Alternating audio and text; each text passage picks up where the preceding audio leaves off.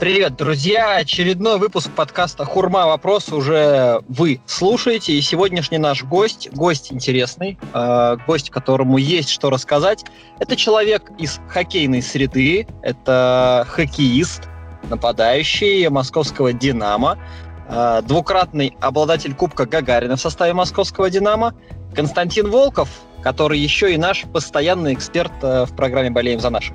Костя, привет! Да, Ренат, приветствую. Как поживаешь? Как твои дела? Слушай, да, все хорошо, спасибо. Немножко скучно на карантине, но в целом, в целом все нормально. Чем ты на карантине, собственно, занимаешься? А, как ты время это коротаешь? Слушай, ну, скажу честно, поначалу было непросто перестроиться. Я так немножко, как сказать-то так, ну, полентяйничал. Лежал, ел, смотрел телевизор, ага. не знал, не знал, чем себя занять. Да, потому что резко так э, все дела, которые были, остановились. Выходить нельзя. Ага. То есть такой момент немножко был привыкания, поэтому я немножечко, скажу честно, отъелся.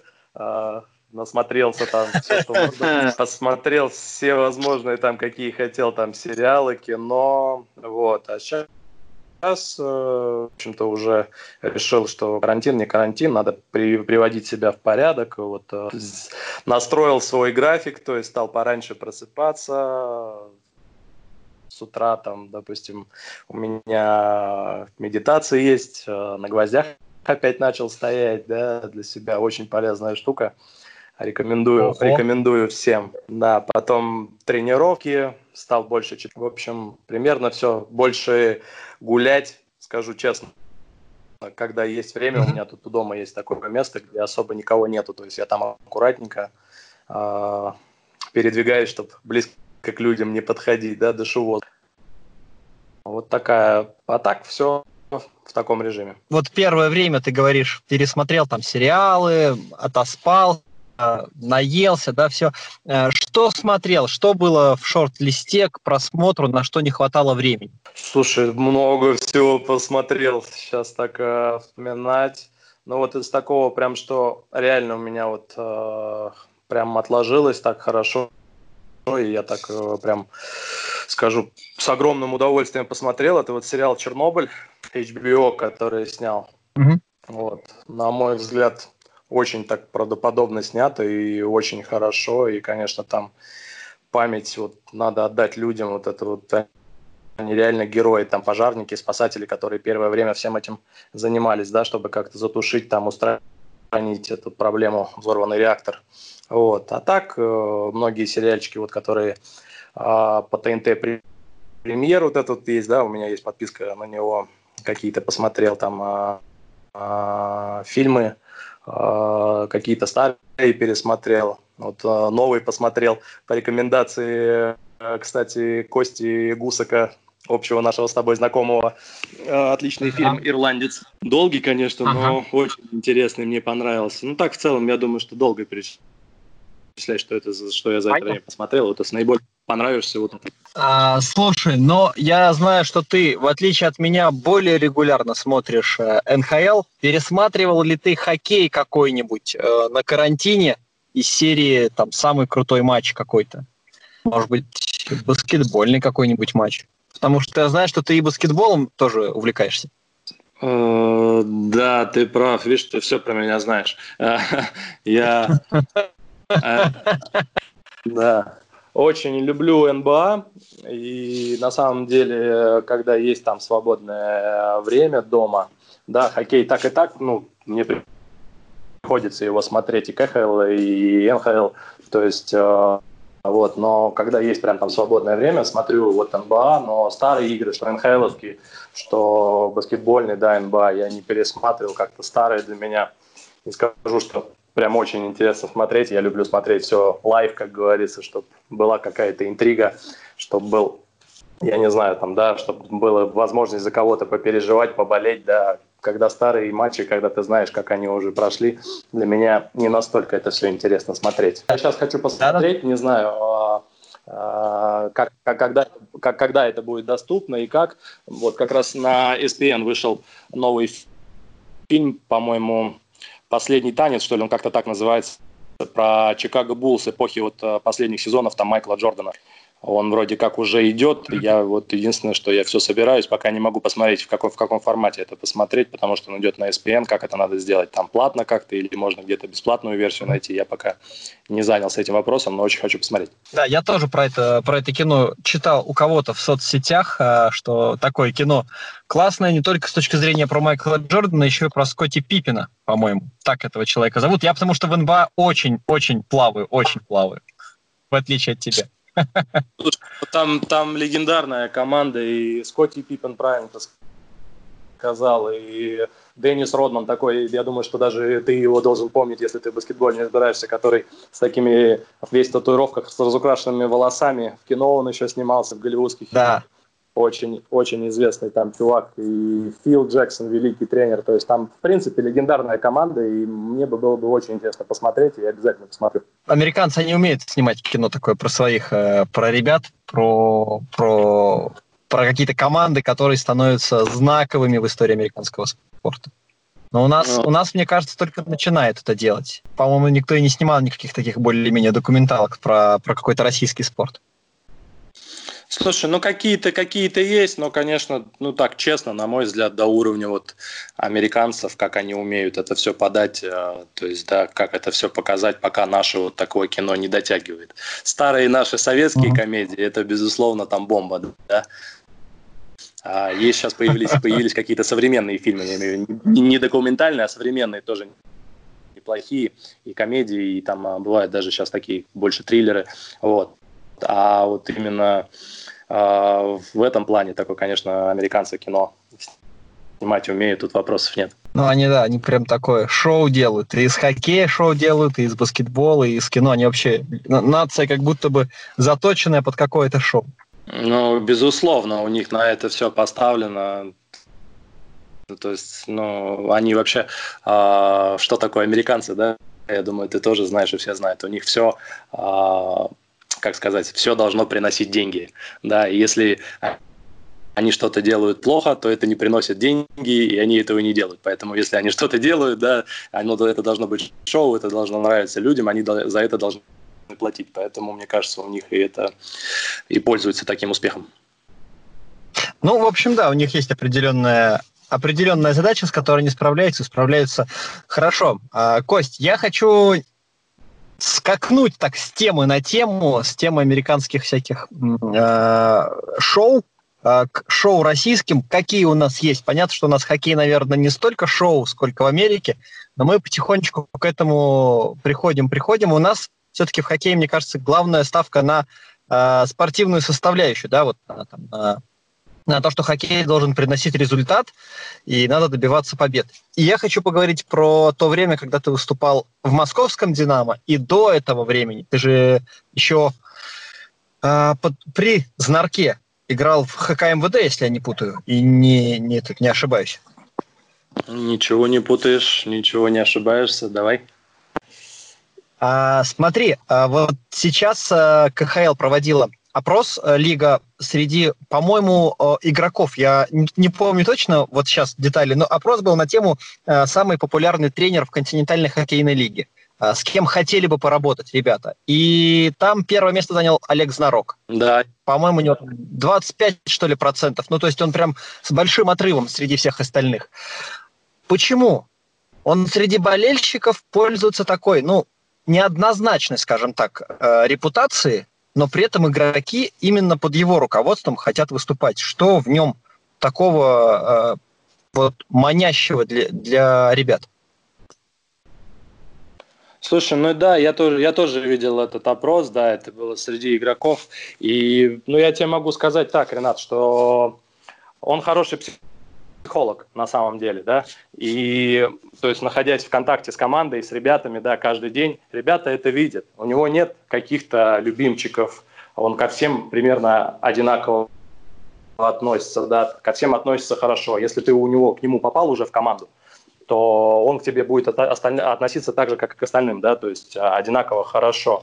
Болельщики этого просто не видят, да, потому что он на публике, он не такой, как э, он бывает, да, вместе с командой, то есть и э, это только такая, знаешь, оболочка, то есть, да, что он такой грозный, злой, там где-то не любит он прессу, по, поэтому, может быть, болельщики там к, к нему так относятся, но он реально ее не любит. Э, uh-huh ну, такой вот он человек, не любит там на прессу что-то выносить. А игроки его за это, наоборот, уважают. То есть я не помню такого случая, чтобы он взял там даже после какой-то страшной какой-нибудь там чудовищной ошибки, которая повлияла на результат, взял там, как некоторые наши другие специалисты, и на пресс-конференции взвалил всю вину, допустим, на этого игрока. Они его за это очень уважают. Плюс я, я, я говорю, что он вот в команде, он хороший психолог, он знает, когда надо а, расслабить атмосферу там шуткой какой-нибудь или там просто каким-то там дурацким реально приколом там а, знает, когда наоборот надо где-то подзатянуть гайки, там, а, покричать там немножко и все понимают, для чего это делается и зачем, то есть, и поэтому к нему такое отношение, и я абсолютно не удивлен,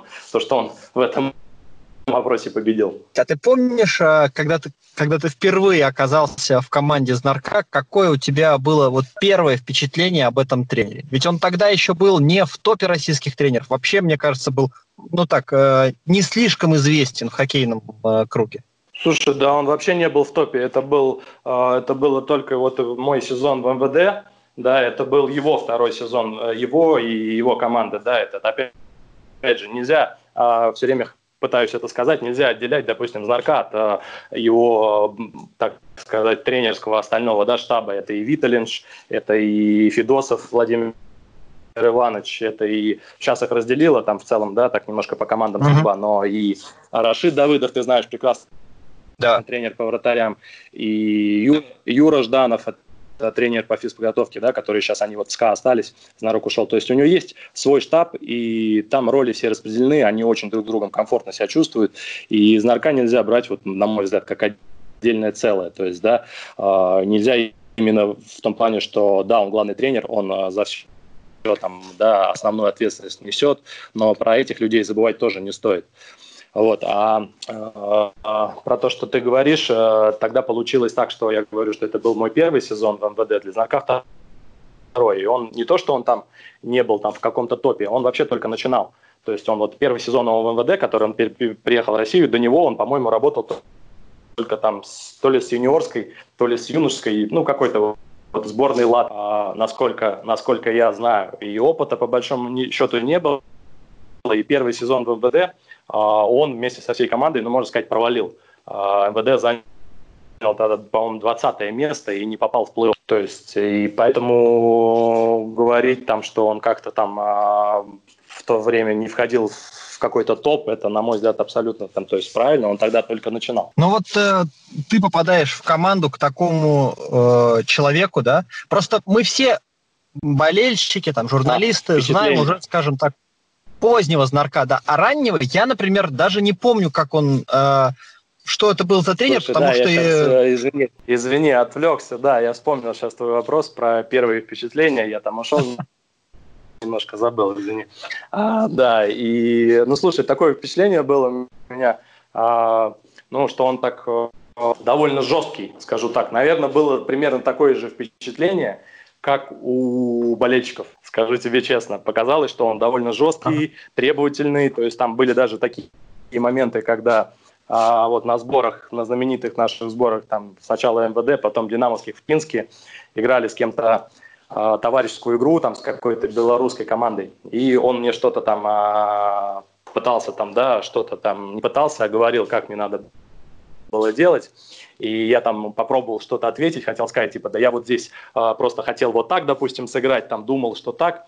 А он там жестко мне так тогда в тот момент сразу сказал, так, а, типа, мне пофиг, типа, такого плана, что ты думала, что что ты сделал, здесь я главный тренер, я говорю, как надо, что это. Я такой, опа, понял, все, вопросов, вопросов больше не имею. То есть он, а, ну, это, наверное, со временем, я думаю, и я вот уже даже разговаривал, когда я вот уже завершил карьеру, Сейчас вот он э, в «Спартаке» работает, потом в «СКА», наверное, и со временем, и с возрастом э, вроде как он стал чуть-чуточку помягче, подобрее. Но именно в тот момент, и потом, и потом, в принципе, в «Динамо»-то это было. Но именно в тот момент, то есть э, я уже, наверное, да, понимаешь, что к чему я веду, то есть и как, как, это, как это работает. То есть был у него, во-первых, не было опыта большого, да, он ага. только начинал. Во-вторых, был неудачный предыдущий сезон, да, после которого, э, то есть, конечно, ему надо было показать результат, потому что иначе бы ты знаешь, как вот э, судьба хоккеистов, тренеров, там, то есть зависит от каких-то факторов очень многих,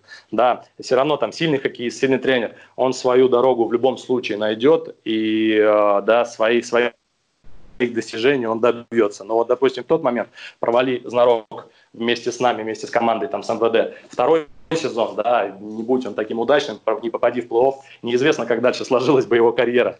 То есть предложение в какую-то другую команду КХЛ, на мой взгляд, он бы вряд ли получил. То есть, поэтому то время заставляло его вот так вот действовать, да, то есть он на сборах уже начал по полной требовать с ребят, то есть э, быть более жестким. Со временем, на мой взгляд, он стал помягче. Знарок, да, там условно создал э, ХК МВД, не создал, а команду, да, вот какую-то сколотил. Там первый сезон у него был провальный, и во втором сезоне он, по сути, для него это был такой шанс, получается, жизни, да?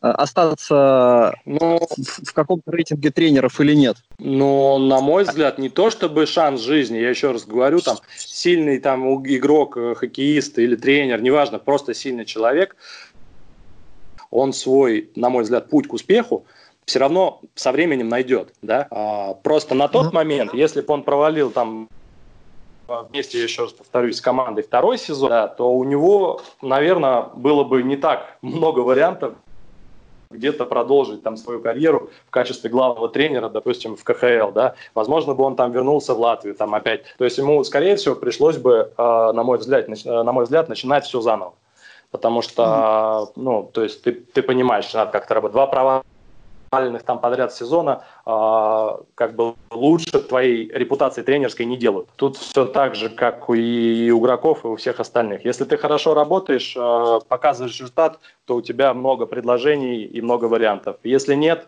то этих вариантов там либо нет, либо становится очень мало. Поэтому, конечно, это был для него, еще раз говорю, такой ключевой сезон, если мы говорим про него отдельно. И то есть он показал результаты, дальше все пошло по нарастающей. Ну вот вы вместе с ним, э, и ты вместе с ним, вы же дошли до финала Кубка Гагарина тогда, и это была до сих пор остается с российского хоккея в новейшей истории. Как вам это удалось? Честно скажу тебе, я не вижу в ближайшем будущем, на насколько ближайшем не могу выразить тебе. Да, сейчас, возможно, с потолком зарплат какие-то шансы у команд вот типа МВД появятся, да, но все равно слишком большая пропасть у нас между грандами и всеми остальными. А именно вот с МВД, это вот, я говорю, такое прям, ну вот, стечение обстоятельств настолько, в том плане, что получилось как, что говорю, очень был мотивированный вот тренерский штаб во главе со знаком, очень была мотивирована команда, потому что, если, не знаю, помнишь, ты нет, увлекался в то время хоккеем, там все говорили, что перед сезоном, что эта команда сбитых летчиков, что они опять не попадут. А на самом деле собрались очень а, мастеровитые игроки и был хороший сплав и опыта, и молодости. То есть у нас были как очень опытные ребята, которые там, ну, все видели на своем веку, поиграли и в НХЛ, и в сборных, такие, допустим, как Леха Кудашов, да, сейчас нельзя так говорить, Алексей. Алексей Николаевич. Алексей Николаевич, я даже отчество его не знаю, да, что, что ну, не, не работал никогда, когда он, ним, когда он тренером был, только партнером по команде, да, поэтому Алексей Николаевич Кудашов, а, Андрюха Скопинцев, да, который в «Динамо» сейчас тоже тренером, такие ребята, Леха Тартышный, Uh, то есть, uh, который был в какое-то время тоже главным тренером трактора, вот недавно. Uh, mm-hmm. Много других опытных ребят. Макс Соловьев, то есть Паша Траханов, царство его небесное. То есть и костяк э, молодых ребят, которые вот не прям молодые, да, которые, как вот сейчас, допустим, с Катом, а, тройка это знаменитая Игленюк, да, а да. в хорошем хоккейном возрасте, я считаю, в самом таком пиковом, да, это 24-25 лет. Это вот э, там, допустим, я, да, если так начинать, Денис Масалев, Денис Кокарев, там, Гена Столяров, э, Ромка Дерлюк, был, то есть мы все примерно там, а, Леха Угаров, Леха Цветков, ты помнишь его, то есть мы все примерно были там, нам 24-25 лет. Я считаю, это самый золотой возраст такой для хоккеиста, то есть от 24 угу. до где-то 30, возможно, да, 29, это когда у тебя уже и опыта достаточно, да, какого-то, ты уже там не зеленый, грубо говоря, юнец, и еще физически ты находишься на пике своих физических возможностей. И у нас была вот mm-hmm. эта очень хорошая прослойка. Плюс угадали очень сильно э, с легионерами, потому что они получились когда у МВД там особо денег много не было, давай честно, да, говорить, у нас там зарплаты ну, да. не самые большие, не самые большие были, но вот так получилось, взяли опытного там Мартин Штербак, который тоже вот все на своем веку, веку видел и на Олимпиадах играл за сборную Словакии, там и в КХЛ был, в Локомотиве он еще чемпионом, по-моему, становился в Ярославском, когда еще КХЛ не было, то есть mm-hmm. и Филипп, Филипп Новак, у которого там не получилось в Северной Америке, он был там не очень да, дорогой и не очень известный, потом себя проявил. И Мэтт Эллисон, который э, первый сезон провел в Риге, как-то себя, да, там зарекомендовал, дальше пошел на повышение. Вот, наверное, помнишь, еще там, по-моему, в прошлом, то есть позапрошлом уже, получается, играл в «Магнитке» в первой тройке с Мазякиным, да, да и сколько он там очков да, Да, да, да, то есть да. и э, Миша Гарна это, то есть Майкл Гарна, да, вратарь, который нам по ходу сезона, конечно, очень помог. То есть я говорю, такое стечение обстоятельств, такое прям, что все собрались в одном месте, и команда получилась очень сплоченная. А, я думаю, что для тех людей, кто в курсе, там секрета это не, не будет, поэтому я скажу. Получилось так, что там практически, наверное, 15 или 16 человек из команд были у одного, говоря, это у Юры Николаева. Угу. Вот. И все были ну, друг с другом как-то знакомы. То есть у меня первый раз такое было единственный раз в карьере, когда я пришел, допустим, в новую команду, и я захожу в раздевалку, и у меня больше, чем половина ребят, это мои там, а, либо с кем я раньше играл, либо вообще мои там хорошие друзья, с которыми я еще в детстве играл. То есть я там знал больше половины команды. То есть ты понимаешь, да, как это работает. И коллектив сложился сложился просто потрясающе. Я вот и всегда говорю, даже в «Динамо» потом, при всем уважении и достижении, которые у нас были, такой команды не было. И я не уверен, что будет, потому что там, знаешь, как и праздновали вместе, и отдыхали вместе, ну, да. и когда проигрывали, расстраивались вместе, там, ну, просто, на самом деле, сумасшедшая команда была, и вот до сих пор такая небольшая заноза, что нам все-таки тогда не удалось выиграть кубок, потому что это было бы и так, конечно, достижение шикарное, там, да, для МВД особенно. Но если бы мы выиграли, а мы были там в одном матче от этого, вели в финале 3-2 у Казани, и выиграли, это было просто фантастика какая-то. 3-2 вы у Казани вели, 4-3 в итоге серию э, проиграли. Последний матч, получается, седьмой матч, э, финальная сирена.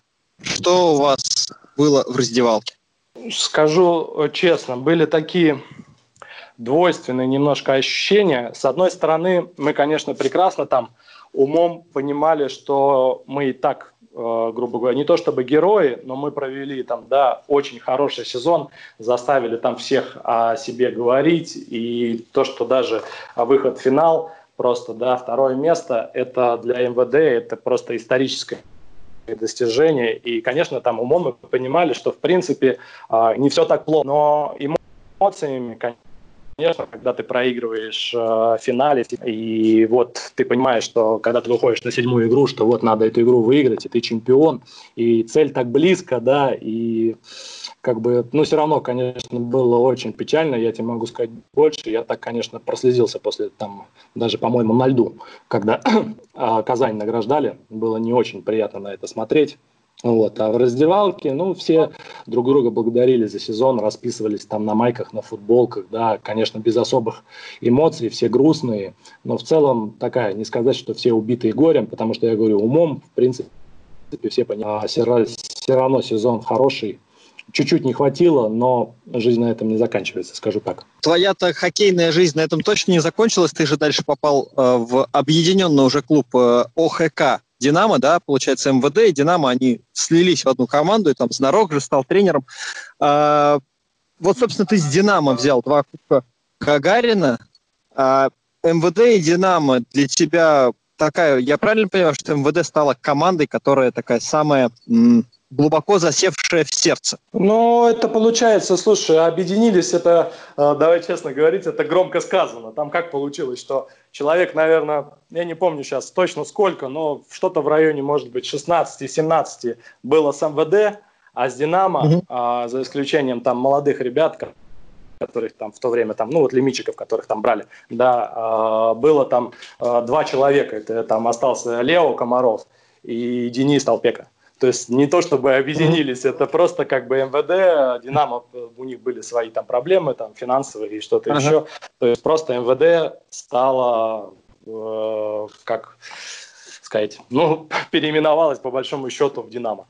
Два кубка Гагарина, которые вы э, выигрывали, которые ты выигрывал, э, ты их как-то для себя делишь, там, первый, второй, по, по яркости эмоций, по сложности борьбы, по значимости, или они для тебя равноценны, потому что, ну, это самое крутое, что есть в российском хоккее?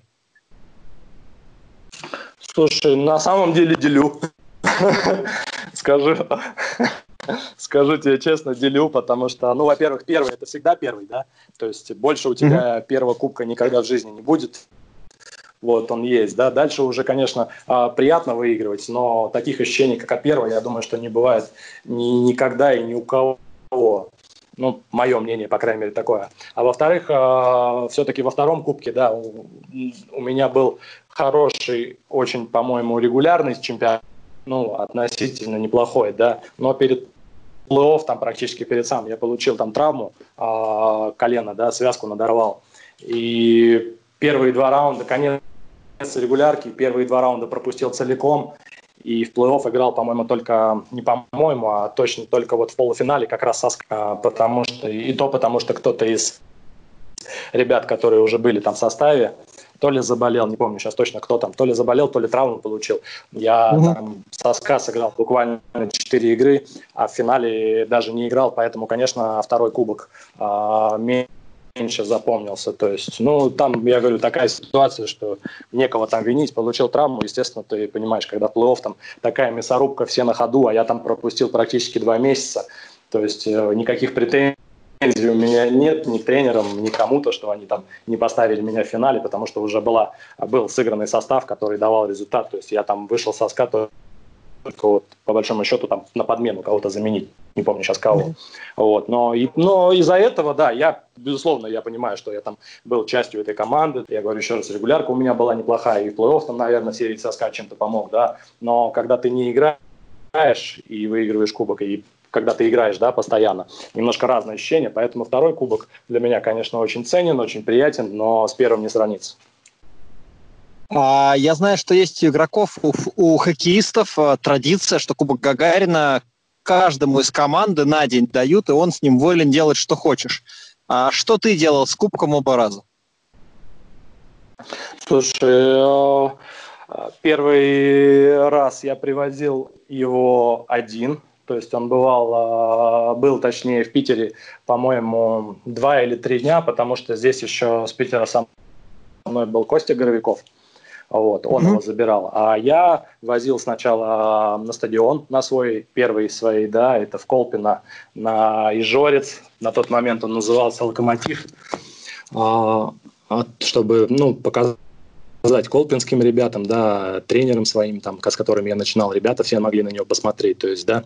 А потом э, приехал с ним в ресторан э, со своими друзьями, со своими друзьями, там мы его ставили, да, на видное место, чтобы каждый мог подойти сфотографироваться, ну и, собственно говоря, отмечали победу.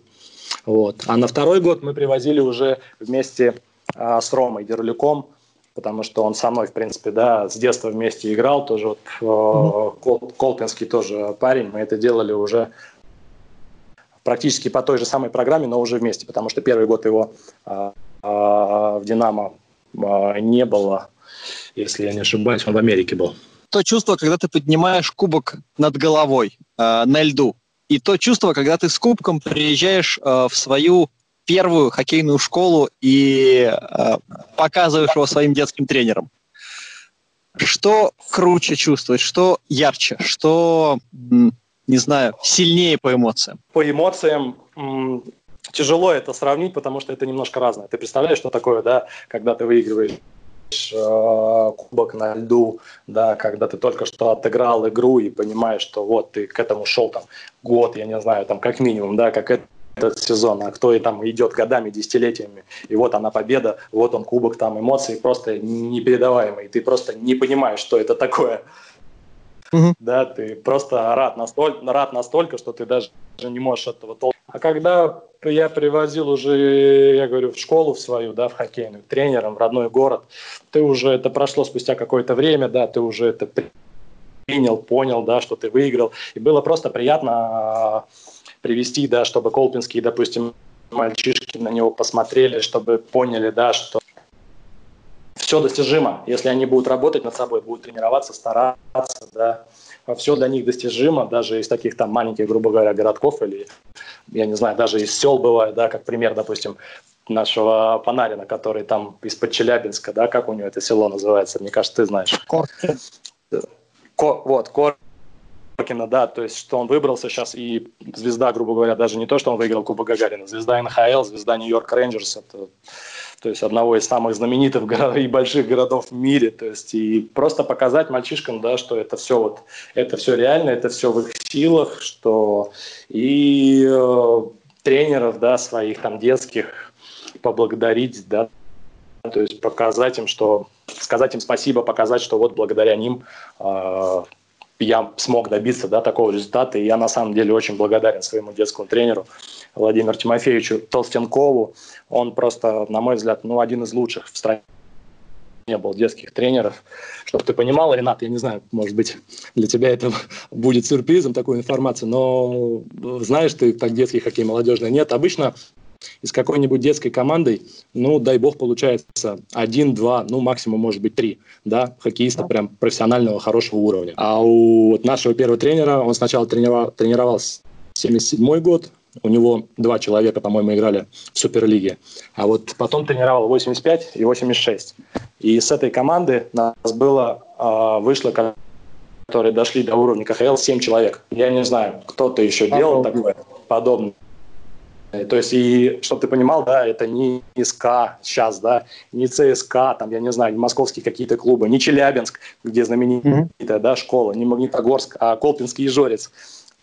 То есть, и этих ребят, там даже ты там прекрасно знаешь, этот царство ему небесное, там Игорь, э, Рома Дерлюк, я, э, Антон Малышев играл тоже в СКА, Никита Выглазов до сих пор играет за Сочи, mm-hmm. да. Э, да. Рома Сычев играл в авангарде. То есть ну, на мой взгляд, это просто такое уникальное достижение, и я очень благодарен своему первому тренеру, и было просто вот приятно как-то приехать и его вот таким жестом, да, как-то отблагодарить. Я помню, когда Знарок тренировал СКА, мне тогда посчастливилось в раздевалке после победы над э, Металлургом э, и первым кубком э, Знарка в СКА, да, они прибивали после каждой игры э, шайбу там какое-то у них было специальное полено, да, бревно, и шайба прибивалась, значит, 16 шайб, 16 побед.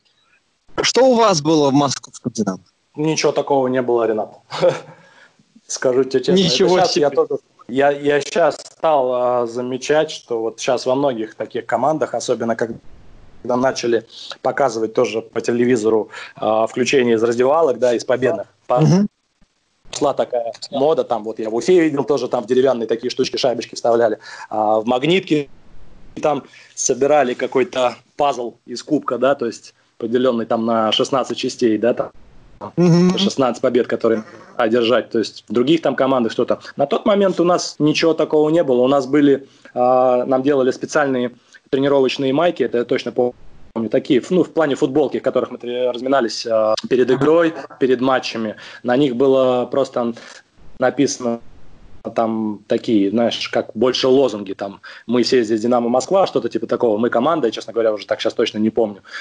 Угу. Да, там, и были, были флаги э, каждый год, да, там менялись они, э, флаги государственные тех ребят, да, которые были у нас в составе, то есть, допустим, там российский, если были канадцы, там канадский, и чешские, финские, угу. да, то есть вот э, из такого на тот момент только вот у нас вот только такой момент был. Никаких таких еще примочек не было. Был настоящий мужской э, олдскульный, да, хоккей без всяких э, вот этих фишек. Да, да, мне кажется, в тот момент э, ни у кого особо такого и не было. По крайней мере, ну ты же понимаешь, что э, хоккеисты все друг с другом, ну то есть общаются, при принципе, там, да, с, понимают, в какой команде что происходит. И я, честно говоря, не помню, чтобы это было. Ну, на мой взгляд, это вот появилось, и я стал видеть это только последние года. Угу. А, Кость, в твоей карьере же не только Ижорец был, ой, Ижорец, все, а, не только МВД, не только Динамо, ты же еще поиграл за несколько команд. Э, какая тебе команда оказалась такой самой, самой-самой запоминающейся? Или, может быть, у тебя было какое-то э, какое-то событие, которое тебе вот, запомнилось ярче всего? Про команду и про события я тебе уже сказал зал, это несмотря там, да, на победы Динамо, я считаю, что МВД это было вообще что-то, и команда, и событие уникальное, да. Ну и, в принципе, mm-hmm. Динамо с МВД, как я тебе сказал, их нельзя делить, потому что, по большому счету, МВД это все, а, включая руководство, тренерский штаб и многих ребят, а, перешло в Динамо, поэтому это, по большому счету, одна а, вот, поэтому и самая близкая она для меня есть, так называемая МВД, МВД Динамо. И получается mm-hmm. родная, я больше всего времени провел. И, собственно говоря, я из Жорца, который мы вспомнили, да, уехал там в 16 лет в Динамо как раз, там во вторую тогда еще команду. То есть, и вот потом так с транзитом через МВД в ней опять оказался. Это для меня по большому счету в хоккее родная команда наравне с Ижорцем, да, в котором я начинал. И для меня это самое яркое было. Из остальных, наверное, можно вспомнить не то чтобы яркое, Ренат, скажу, а такое просто, как, как я даже слова не могу подобрать, как это называется. А, это такая команда, в которой я оказался на сезончик, Хакарс называлась. Угу. Базировалась она, базировалась она в Подольске, и поначалу по лозунгам были очень серьезные планы, собственно, поэтому там и я оказался, и многие другие там известные ребята, которые на тот момент уже играли э, в Суперлиге, там, да, и много поигравших были, то есть был очень э, титулованный тренерский штаб, это Алексей Викторович Касатонов, э, э, Мышкин был э, Владимир, да, э, Боря Миронов был играющим тренером, Uh, то есть очень известные имена, и команда по именам сама была хорошая, да, и цель была такая, что один год отыграть в высшей лиге и потом добавиться в КХЛ, да, как войти в КХЛ. Угу. А по факту получилось, что это, как принято у нас называть, такая шарашкина контора оказалась. Непонятно было, для чего, для чего эта команда вообще сделана. И мы весь год играли фактически за бесплатно. Это, наверное, мой самый тяжелый год в хоккее.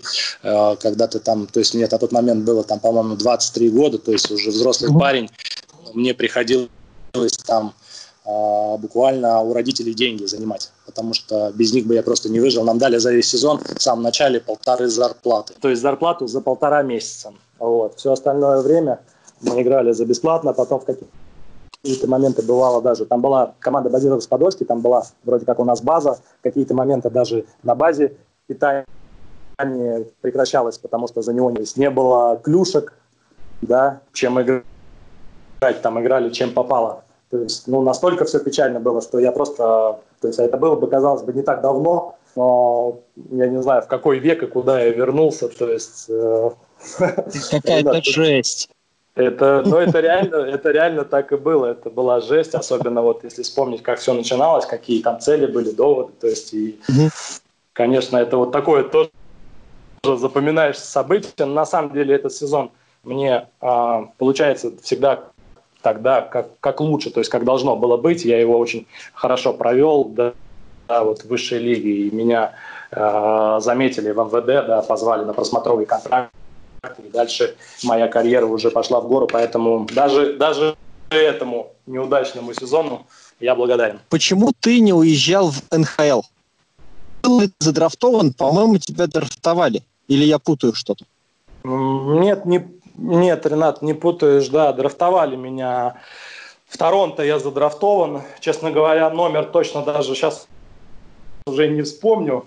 Надо в интернете посмотреть. Вот. Но, по-моему, в четвертом раунде, в четвертом раунде я, причем, ну, не так низко, то есть, учитывая, что я не попал на юниорский чемпионат мира, который вот идет перед драфтом. Ну, там была отдельная история, там а, была в основном ярославская да, команда и тренер из Ярославля. А у меня такое в свое время была история, что я туда не перешел, причем не по своей воле, да, а перешел в «Динамо», вот когда я тебе рассказывал, вторую команду. Ну и как бы меня в сборную не вызывали, хотя у меня была очень хорошая статистика там по вторым командам, там на Пенис, на Пересте регионов, но меня так, так и не вызвали туда, но на драфте задрафтовали да, довольно-таки высоко, по-моему, там я ушел то ли там, ну, до 10, до 10 из наших, из русских ребят, да, там, угу.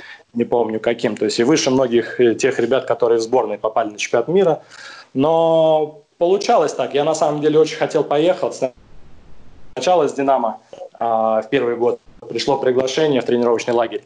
Меня не отпустили, то есть э, была надежда попасть там в первую команду, и мне сказали, mm-hmm. что не уезжай, там был такой разговор, я, я уже плохо помню, в чем конкретика, но в том плане, что не, уезжай, там у тебя будет шанс, в итоге шанса никакого не было, потом я перешел из «Динамо» в Тольятти, там мне прямым текстом сказали, что если ты уедешь туда, то обратно, если вернешься в составе, там, в состав уже не попадешь.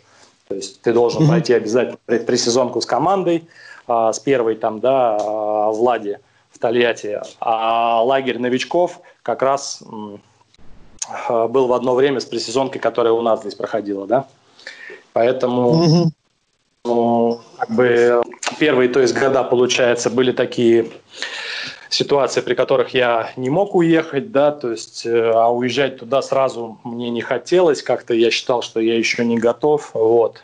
А потом уже, честно скажу, особо и не звали. Вот были какие-то еще разговоры, там, я помню, из скауты какие-то подходили после сезона в МВД, да, удачного. Но да. прям, но прям до каких-то конкретных там предложений о контракте дело не дошло, и поэтому, собственно говоря, эта тема закрылась сама. Может быть, даже я немножко жалею, хотя я считаю, что моя карьера здесь получилась неплохой, и жалеть особенно не в моих правилах. Ну, э, я не знаю, как оценивать карьеру человека, который дважды добился лучшего достижения в истории, не в истории, а в российском хоккее дошел до самого-самого конца. Кстати говоря, Костя, был ли вариант, что ты бы не стал хоккеистом? Так мне сейчас тяжело вспомнить, но был. И я очень долго, поначалу, точнее, там колебался между футболом и хоккеем.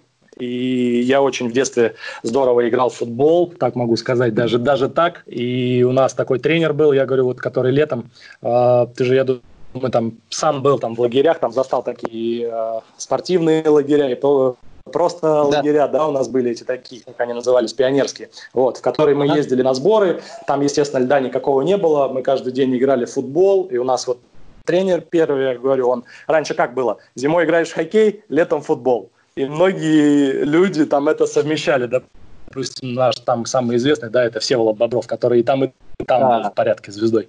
Вот, поэтому да. раньше это практиковалось, и мы, то есть, летом на сборах, когда льда не было, да, играли в футбол, зимой в хоккей, вот, и даже сейчас вот я так помню, по-моему, то ли в 13 лет, то ли в 12, то есть вот на сборах, на наших тренировочных в этих лагерях мы играли иногда товарищеские игры с футбольными командами. И вот последний раз меня, наверное, лет ну не помню точно, но что-то в районе 12-13 тренер э, футбольной команды, тоже из Жорца, э, по нашему году, по 85-му, он мне там, там уже последний раз такой говорит, может все-таки футбол, там типа подумай, такого плана, что какие-то шансы шансы у меня, и у меня были, то есть ему нравилось, как я играл, то есть мы там с ними, в принципе, бились, не было такого, что они нас раскатывали.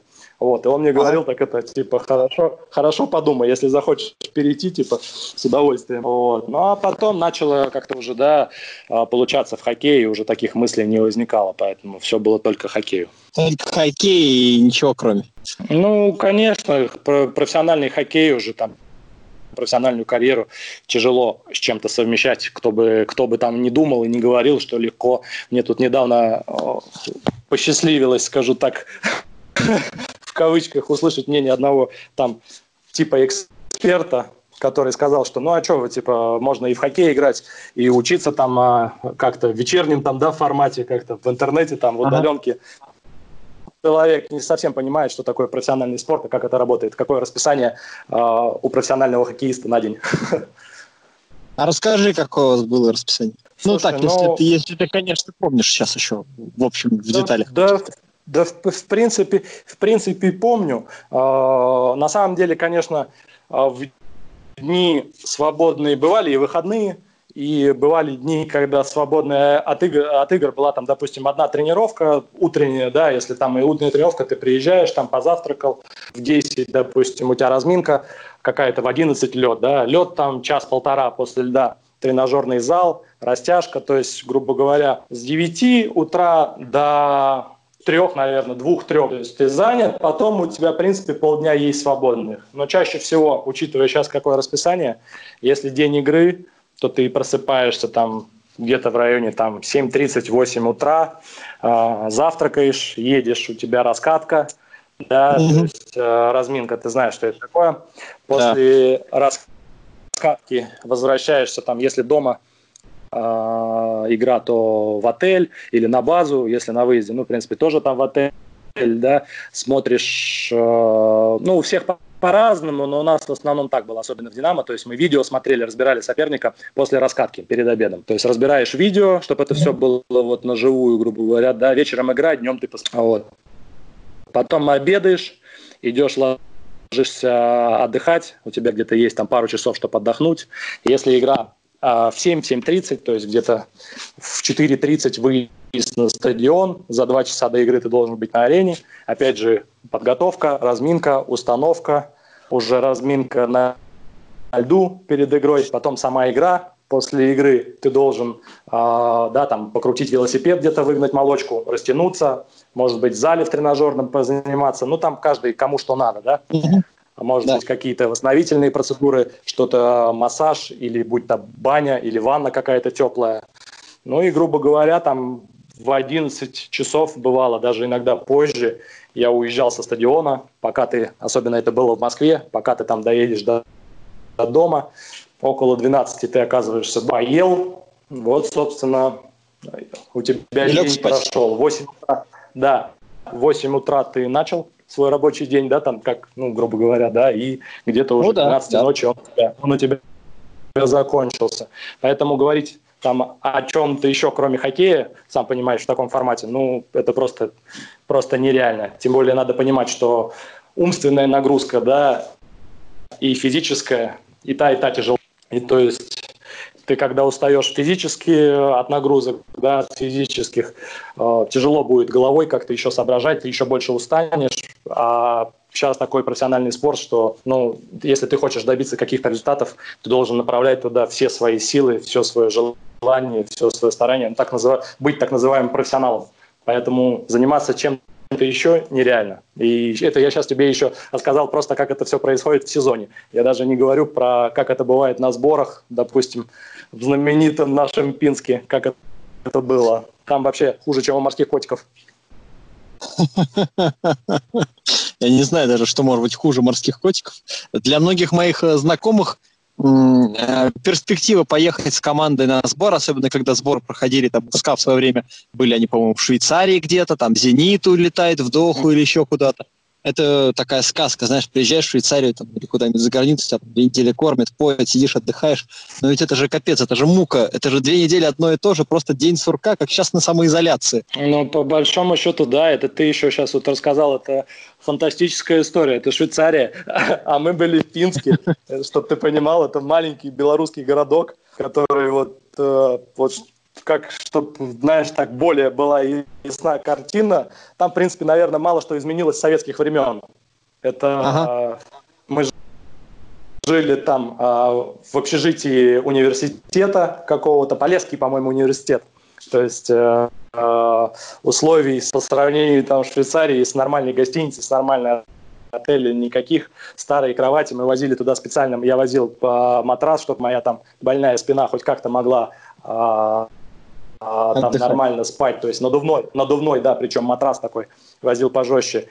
Кондиционеров нет, а это летом, жара, mm. полесье, комар... то есть откроешь Откроешь окно, что проветрить, налетят комары. Закроешь окно, умрешь от жары. Там реально просто выживали. И это практически там это было на протяжении... И вот там, если тебе интересно, могу рассказать то расписание, которое там было. Давай, это давай, вот, конечно. Отряд, отряд морских котиков, я не знаю, он, наверное, отдыхает. И люди, которые думают, что хоккеисты, да, там ничего не делают, и им там э, легко как-то, да, даются там деньги, что им там необоснованно платят. Ну, насчет тому, кому что платят, это вообще тяжелая тема, да, там заслуженно, незаслуженно. Но то, что хоккеисты там и футболисты также, я знаю, на сборах э, много очень пашут, и обычный человек бы оттуда убежал бы, наверное, на второй день. Э, вот я сейчас расскажу, может быть, многие поймут. Допустим, в 7.15 у нас уже была зарядка. То есть ты просыпаешься, э, там, я не знаю, в 6.45 или где-то, ну там, кто, кто там побыстрее мог там собраться в 7, да, даже не моешься, ничего, просто на автомате одеваешь там кроссовки, футболку, выпиваешь там такой йогурт, может, банан съедаешь, идешь на стадион. Зарядка это 10, там, у нас доходило 10, бывало, потом уже попозже, когда набирали там форму 16 кругов футбольных, да, по 400 метров, о, стадионных. Угу. А, бежишь, в хорошем, в хорошем таком темпе, да, э, это получалось где-то все это занимало, наверное, полчаса. Потом э, какие-то, может быть, силовые упражнения были, барьеры прыгали, да, растяжка, пресс, еще что-то, все, свободен. Свободен как? У тебя завтрак, и через там буквально, там, наверное, полтора часа у тебя уже ледовая тренировка. Команду делили на две части, одни были на льду, другие были в тренажерном зале. Потом эти группы менялись. Это все было примерно там а, три часа занимало, то есть это с 10 утра начиналось, а, в час где-то заканчивалось, у тебя обед, буквально два часа на сон. Ну как сон? После первых дней это был так, знаешь, не сон, а ты просто приходил на кровать и лежал, дергался. Я не знаю, как это называют, такой предсмертной агонии, когда ты вроде устал дико и хочешь поспать, ну, у тебя так болят все мышцы, все болит, что ты просто не можешь уснуть от этого, лежишь и дергаешься, да, еще в этой жаре. Полежал пару часов, а, да, потом приходишь обратно на стадион, у тебя, допустим, опять там а, дорожка, то есть мы там у вас бывали и фальтреки, и всякие городки. Если ты ездил со СКА на сборы, ты знаешь, как это выглядит, да, и то есть где-то mm-hmm. еще, наверное, у тебя надо такая вот, вот такая вот тренировка, тренировка, даже может быть чуть больше. Потом в конце дают, нам давали немножко поиграть в футбол, просто чтобы э, размять, да, как-то немножко разбить мышцы. Ты бы видел ага. этот футбол. Это просто, это просто как будто, знаешь, роботов деревянных каких-то или кинули мячик и сказали, идите играйте. Там просто один пнет, знаешь, куда-нибудь подальше, и все пешком идут и смотрят, потому что ноги поднять не могут. Ага. То есть, ну, это жара просто такая. Вот. То есть, грубо говоря, к 8 вечера ты заканчиваешь все это дело, тебе надо поужинать, и потом обязательно еще надо сходить на массаж, потому что если ты не сходишь на массаж, а это после таких нагрузок, ну, занятие мало приятное, потому что наши массажисты, они там на сборах уставали не меньше нас. То есть ты представляешь себе мышцы профессионального спортсмена, и после таких вот тренировок, как они забиты, сколько надо силы, чтобы их, да, там размять, разбить, грубо говоря, чтобы ты на следующий день мог хоть как-то двигаться. Потому что если ты не исходишь на массаж, который там, да, занимает где-то час, на следующий день ты просто, ну, ничего поднять не сможешь, да, и ничего сделать. Поэтому где-то это все занимало, смотря во сколько ты на этот массаж попадал. Я бывало иногда на него попадал а, уже ближе к ночи, да, когда все было там занято. У нас там три массажиста, а народу на сборах человек 30 каких И. И все занято, ты попадаешь там, а, сначала идут, естественно, там ветераны, потом кто помоложе, то есть и ты попадаешь, там бывает там в 11, там пол 12, там в 12 на массаж. И то есть пока этот массаж пройдешь, про, ну там, то есть где-то к часу, да, может быть, тебе удается как-то уснуть, а в 6.45 тебе опять вставать. И так, э, ну, две недели, а то и больше. Обалдеть. Поэтому... Ну, это, это жестоко.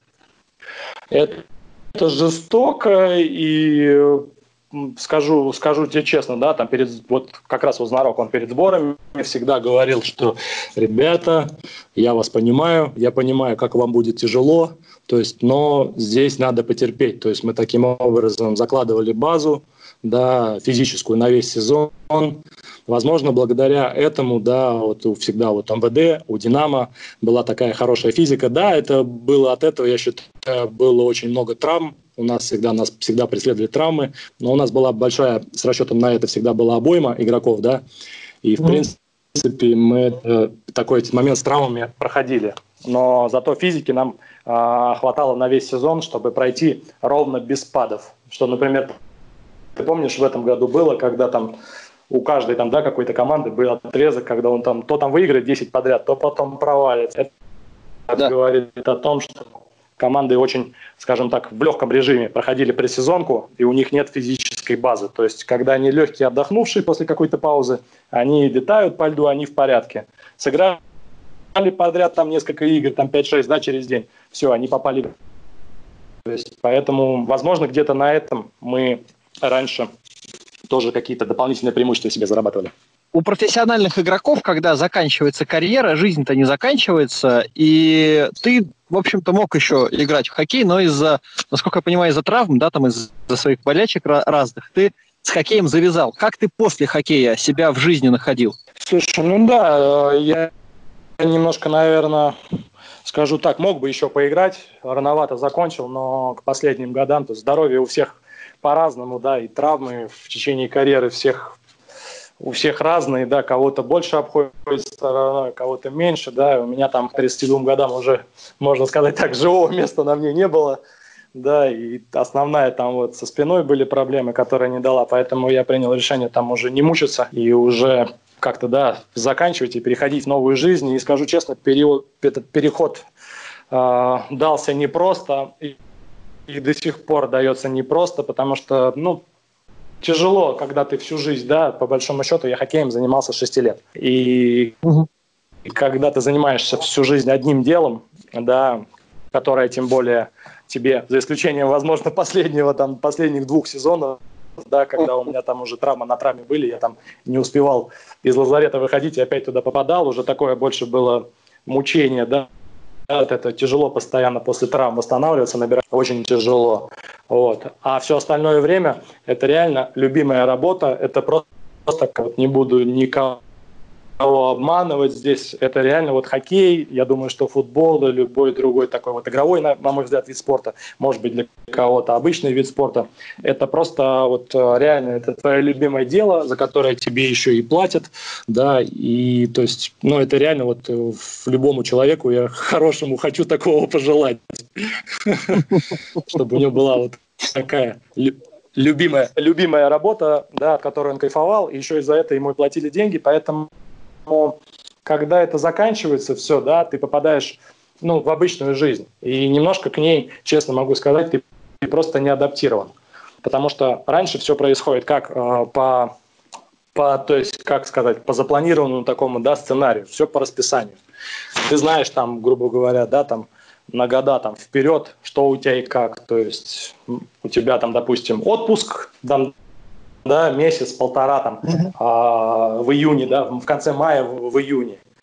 Потом у тебя сборы, потом у тебя расписание там на месяц, там тренировки, игры, что-то еще. И так вот весь сезон. Сезон закончился, опять там полтора месяца отпуск, ты отдохнул, потом опять. Там каждый день у тебя есть там дается вешать такой, ты знаешь, в раздевалке расписание там на неделю да. или на месяц. И ты, да, как-то все это жизнь у тебя такая гладкая, э, распланированная, то есть идет там, да, вот как она, она идет. Когда ты попадаешь там, заканчивается карьера и попадаешь в обычную жизнь, этого ничего больше нет, да, и ты по большому счету как, я не знаю, ну так можно сравнить с таким этим, наверное, как с ребенком, которого э, кинули, кинули, ну серьезно, как с ребенком, которого кинули в такой бассейн, и он должен как-то сам выкарабкиваться, потому что, еще раз говорю, образование как-то э, получать по ходу к профессиональной карьере очень тяжело, то, то есть какую-то угу. работу себе найти сразу очень тяжело. Хорошо, когда у тебя к тому моменту уже есть да, какая-то, какой-то бизнес, может быть, такой пассивный, да, или там э, какие-то накопления, когда ты в какое-то время сможешь там просто пожить там для себя, там, да, грубо говоря, немножко отдохнуть, покайфовать, но дальше все равно такая возникает проблема, что делать, да, и многие ребята идут дальше уже, да, не зная вообще никакой другой жизни, идут дальше работать, там, опять же, тренерами, а, или куда-то, ну, вот в хоккейную среду, да, то есть или в школу детским тренером, или в профессиональные команды, кто там поизвестнее, кого получается, да, или, может быть, менеджером, там, то есть, ну, остаться в, это, в хоккейной среде, потому что другой жизни не знают. На самом деле быть тренером – это та еще, тот еще кайф и та еще задачка, и зная, сколько они нервов тратят да, на это все, ну, как бы мне пока, по крайней мере, этого не хочется. Поэтому первое время было прям очень тяжело. Ты не знаешь, чем себя занять, не знаешь, куда себя деть. Вроде хочется чего-то делать, но после хоккея все кажется таким скучным, пресным, знаешь, то есть нет такого адреналина. Ты привыкаешь к этому, к адреналину, ну, к этому, да, к духу соперничества, к трибунам, там, телевидению, к болельщикам, грубо говоря, к ажиотажу к этому. И когда этого не становится, ну, реально тяжело, и я могу сказать так, что я себя до сих пор нахожу, какие-то занятия иногда себе просто выдумываю. Короче говоря, иногда там приходится себе за, э, там занятия просто придумывать да, и как-то там, я не знаю, включать воображение, чем-то себя занимать, чтобы просто там не, по большому счету, не тухнуть. То есть, да, и я там первое время там отдохнул, привел там свое здоровье в порядок, потом вот начал заниматься делами, пошел, думаю, надо выучить мне английский, я вроде более-менее знаю неплохо, разговорный, mm-hmm. надо выучить там еще один язык, пошел учить и итальянский. До сих пор, кстати, не доучил, потом прервалось мое обучение, учитель уехал обратно в Италию, хочу сейчас продолжить. Потом, то есть, э, занимаюсь там э, чем-то новым для, для саморазвития еще чем-то. То есть э, участвую там в каких-то акциях. Потом вот появилась бригада канала 78, да, которая позвала в роли эксперта на хоккей, да. Э, потом э, появился Артем Тихомиров, который предложил вести передачу, ты знаешь, э, в YouTube тоже да. хоккейную тематику. То есть какие-то дела все равно с хоккеем интересные остаются, и я только их там приветствую, да, и очень мне нравится этим заниматься. Вот. А в жизни, да, я еще раз говорю, стараюсь такие свободные моменты какие-то, да, занять там, пойти там, я не знаю, в тренажерный зал там или в бассейн поплавать, пойти просто погулять, может быть, я говорю, какое-то новое занятие сейчас э, там себе придумать, какие-то курсы, что-то такое. То есть как-то себя занять, потому что, ну, без дела, откровенно говоря, очень тяжело. Мне кажется, что все люди, которые добиваются чего-то в профессиональном спорте, они из той категории, про которых нельзя сказать, э, что они любят посидеть э, с книжкой на диване. Им нужно что-то делать, потому что такой моторчик внутри вас, профессиональных спортсменов, он э, завелся однажды и работает не переставая. Мне так кажется. Слушай, на самом деле не у всех. И э, есть такая э, привычка, и она у меня на самом деле, я хочу ее как-то немножко, да, искоренить, потому что э, раньше как когда ты играешь, да, как это бывало, ты очень сильно там устаешь или на тренировках, или на играх, и все, на что тебя хватает, чтобы куда-то еще там, да, не тратить силы, не выплескивать энергию. Это там, я не знаю, полежать на диване, посмотреть там телевизор, фильм какой-то или там в iPad там позалипать что-нибудь, посмотреть, да, а, mm-hmm. то есть как-то там так а, восстанов... восстановиться, да, и сохранить энергию, то есть это когда, а, когда идет сезон, да, и э, когда вот у тебя это все, все заканчивается, да, это так немножко привычка остается иногда там, да, ты не знаешь, чем себя занять, хотя ты уже отдохнул, энергии много, говорю, а то есть нету некуда ее выплеснуть, да? Поэтому я тебе и говорю, иногда приходится что-то выдумывать, себе какие-то занятия, чтобы вот не лежать э, просто там пластом, я не знаю, там у телевизора и не набрать какие-то лишние килограммы, грубо говоря, да, и не измучить себя бездельем. Кость, я тебе говорю большое тебе спасибо за то, что ты пообщался со мной в Хурма вопрос. Э, время летит в компании с тобой просто незаметно. Что на хоккее, что во время эфиров, что вот сегодня. Это, это удивительно. Это все, что ли? Ты знаешь, мы с тобой уже час пишемся, Кость. Сколько? Сколько? Час. Блин, я думал, минут 20 прошло. Ты мне задал по три вопроса. Это я так люблю поболтать, что ли? Ну, видимо, ну слушай, ты не льешь воды, ты говоришь интересные конкретные вещи, которые интересно слушать. А, вот, за это мы тебя любим. Старик, ну, все-таки я должен дать тебе должное. За два года ты, конечно, очень сильно при, прибавил, а, скажу тебе так, а, в пиаре меня, да, и сейчас вообще никаких претензий. Я все-таки я тебя, наверное, возьму своим, своим пиар-агентом. Супер, ты, в это непростое, в это непростое время. Да, как ты, как ты любишь и как, главное, у тебя хорошо получается меня там хвалить, да, и это редкий дар, Ренат. Э, зацепись за него. Я постараюсь. Э, постараюсь его не потерять. Но э, как бы то ни было... Ты знаешь, всегда с тобой с удовольствием, с удовольствием общаюсь. Поэтому тебе тоже большое спасибо. Если буду нужен, ты знаешь, как меня найти. А, да, безусловно, все это рано или поздно закончится, и мы будем дальше работать в том же формате, в котором мы работали. Жду с нетерпением следующего сезона континентальной хоккейной лиги и э, работы с нашим экспертом Константином Волком. Кость, еще раз тебе большое спасибо. Крепись, держись, и был рад с тобой пообщаться. Пока. Взаимно, Ренат, пока.